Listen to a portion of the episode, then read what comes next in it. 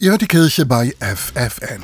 Am vergangenen Mittwoch hat die Fastenzeit begonnen. Es ist ein uralter Brauch, dass jetzt in einigen Kirchen bis Ostern im Altarraum ein großes Fastentuch bzw. Hungertuch hängt. Seit 1976 ist das Hungertuch ein zentraler Bestandteil der Miserior Fastenaktion. Und alle zwei Jahre gestalten Künstlerinnen und Künstler für dieses Tuch ein neues Bild, das die Solidarität mit den Armen, Schwachen und Ausgegrenzten auf der Welt thematisiert. Deshalb ist es viel viel zu schade, die vielen Hungertücher aus den vergangenen Jahren einfach zu entsorgen. Und das haben sich auch ein paar Frauen in der katholischen Kirchengemeinde St. Marien in Quickborn gedacht und sie haben sich an die Nähmaschinen gesetzt.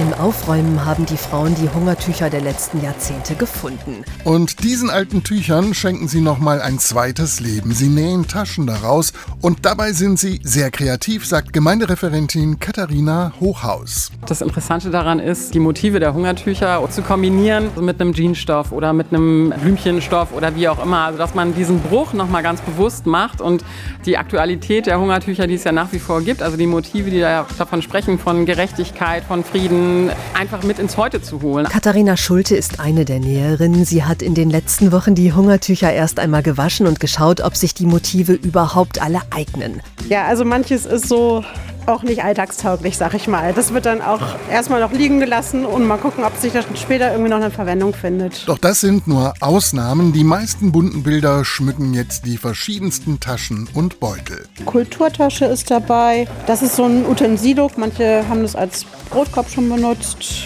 Ja, und Stoffbeutel jeglicher Form und Größe. Gegen eine Spende für die Miserior Fastenaktion haben mittlerweile alle Kreativtaschen eine neue Besitzerin gefunden.